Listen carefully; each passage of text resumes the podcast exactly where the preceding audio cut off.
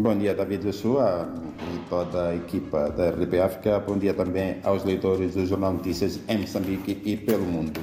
A manchete do nosso jornal hoje é a greve dos médicos. Isto ainda é assunto em Moçambique, a greve dos médicos. Greve dos médicos, governo dá ultimato e anuncia contratações.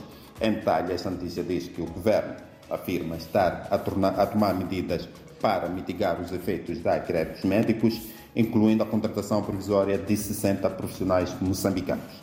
De igual modo, o, exercício, o Executivo equacionou dar ultimato aos médicos que aderem à greve para escolherem entre continuarem no Sistema Nacional de Saúde ou colocarem os lugares à disposição para permitir a contratação definitiva dos novos profissionais.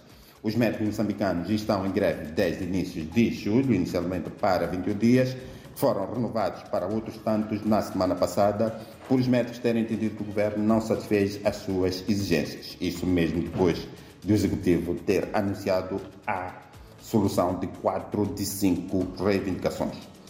Morte e destruição em Climane. Isto foi consequência ainda preliminar de um incêndio de grandes proporções que destruiu cerca de 5 mil bancas no mercado central daquela cidade causando ainda pelo menos 37 feridos. Os prejuízos são enormes para milhares de pessoas que ali trabalham, o que gerou desespero.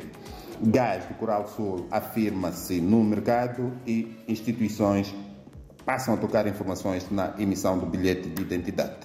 Nas breves, o Presidente da República abre conferência sobre mulher e gênero, Tribunal Marítimo para a capital do país e fornecimento de água condicionada na região do Grande Maputo. Nas chamadas 61 milhões de meticais investidos na sinalização de portos, é o tema principal do suplemento Economia e Negócios, que sai às quartas-feiras. Moçambique cede espaço ao Malau para erguer Porto Seco, para conferir na página nacional. E pesca ilegal destrói ecossistemas marinhos. No espaço, ciência, ambiente e tecnologia. Vamos às interiores, começamos pela cultura, é uma rubrica semanal. Livro Um Tesouro Relegado a Segundo Plano por Ser. É um debate que notícias traz à volta do velho tema dos, uh, das razões para os baixos índices de leitura em Moçambique. Muitas vezes se fala simplesmente da questão do hábito, mas há outra questão que é a do preço do acesso ao livro. Os livros em Moçambique são muito caros e é este o debate que o Notícias traz esta quarta-feira. Na página região de Grande Maputo, Polícia da República de Moçambique responsabiliza agentes agressores. Circulou nas redes sociais nos últimos dias um vídeo de agentes da polícia a arrastarem amarrado numa carinha um cidadão em mais um caso de excesso e de abuso do uso da força. Estudo geotécnico para a construção da ponte de Canhaca é outro tema desta página.